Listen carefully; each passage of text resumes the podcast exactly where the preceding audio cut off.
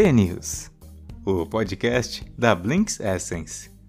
23 de outubro de 2020. Videogame nas urnas? mais rápido do que um instante. Os cientistas registraram a coisa mais rápida que já aconteceu: o tempo que um fóton leva para cruzar uma única molécula de hidrogênio. Durou 247 zeptosegundos. O mesmo tempo que leva para gravar essa news, vezes um trilhão. Qual o que dos quais e poréns de um monopólio? A pauta da semana foi o processo de antitrust contra o Google, aberto pelo Departamento de Justiça dos Estados Unidos, o DOJ para os íntimos. Ele acusa a companhia de fazer acordos exclusivistas e conduta anticompetitiva para se tornar dominante no mercado de busca e, a partir daí, abusar do domínio para impedir o nascimento de rivais. O Google paga bilhões de dólares anualmente a empresas como Apple, LG, Samsung, AT&T, T-Mobile e Verizon, e também browsers como Mozilla para garantir que a busca padrão em seus aparelhos e serviços seja a sua. Dizem que o Google não precisa mais se preocupar em manter a qualidade ou continuar com a inovação, focada na experiência do usuário, porque já venceu qualquer competição real. Não está claro se os advogados do governo americano sugerem de fato a venda de parte da empresa, mas o processo deve levar uns 18 meses até chegar no tribunal. Os casos antitrust costumam se concentrar nos danos financeiros ao consumidor, tipo uma empresa que monopoliza o mercado de petróleo e aumenta os preços da gasolina com seu poder. É mais complexo estabelecer antitrust para serviços gratuitos, como a busca do Google, mas não impossível. Um importante caso antitrust da Microsoft no qual esse processo do DOJ se baseia, concluiu que a Microsoft se aproveitou do seu poder de mercado para enfiar o navegador Internet Explorer goela abaixo dos usuários, inibindo o livre mercado. Também tem uma segunda camada no debate em que o monopólio não prejudica só o consumidor, mas ao mercado como um todo. Debate este que encosta na filosofia. E como não estamos em uma roda de conversa divagando sobre o qual, o que dos quais e poréns dos afins de monopólio. É monopólio? Deixo vocês com alguns artigos. Links na postagem. O videogame das eleições. Vamos falar sobre um momento genuinamente novo no entretenimento e na política norte-americana. Estrela da esquerda, a deputada Alexandria Ocasio-Cortez abriu um novo caminho para fazer campanha e incentivar jovens a votar. Estreou no Twitch, plataforma de streaming que gamers jogam ao vivo enquanto são assistidos. Ela passou 3 horas e meia jogando Among Us, a nova modinha do momento que teve 84 milhões de downloads só em setembro.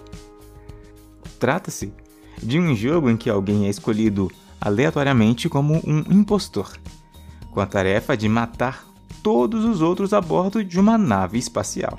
Junto com a Ocasio-Cortez, tinha outra parlamentar, dois streamers famosos e alguns anônimos que deram sorte. A transmissão bateu 430 mil espectadores, tornando a terceira mais popular de todos os tempos no site. A Twitch não é uma novata nas redes sociais. Foi fundada em 2011 e comprada pela Amazon em 2014, mas é relativamente nova na política. Foi novidade quando o senador Bernie Sanders entrou na plataforma no ano passado. Os republicanos também começaram a se interessar por transmissões ao vivo. A convenção republicana foi transmitida na plataforma há alguns meses e o presidente Trump também tem uma conta, usada principalmente para divulgar notícias favoráveis ou seus vídeos de campanha. A questão é se os políticos verão o videogame como uma ferramenta de comunicação essencial para promover suas mensagens. Não é difícil imaginar uma safra de futuros políticos adotando a Twitch como sua base, assim como uma safra anterior usou e ainda usa o YouTube no Brasil para o mesmo fim. Posso pegar uma xícara de açúcar? Existe um fenômeno chamado Nextdoor, a rede social que pretende quebrar o gelo entre os vizinhos, conectando pessoas que moram perto umas das outras, também com o governo local e pequenas empresas. O site tem usuários em milhares de bairros nos Estados Unidos e mais 10 países que não incluem o Brasil. Se ajudando em coisas simples como encontrar uma babá nas redondezas ou vender pertencinhos usados para quem está na região. Provavelmente você já viu prints de alguns posts que se tornaram virais. É claro que muito assunto bairrista acaba sendo espirituoso. Nos primeiros tempos assustadores da pandemia, quando as pessoas tinham medo de sair de casa e artefatos como álcool gel e papel higiênico eram escassos, a plataforma bombou e teve sua tese validada.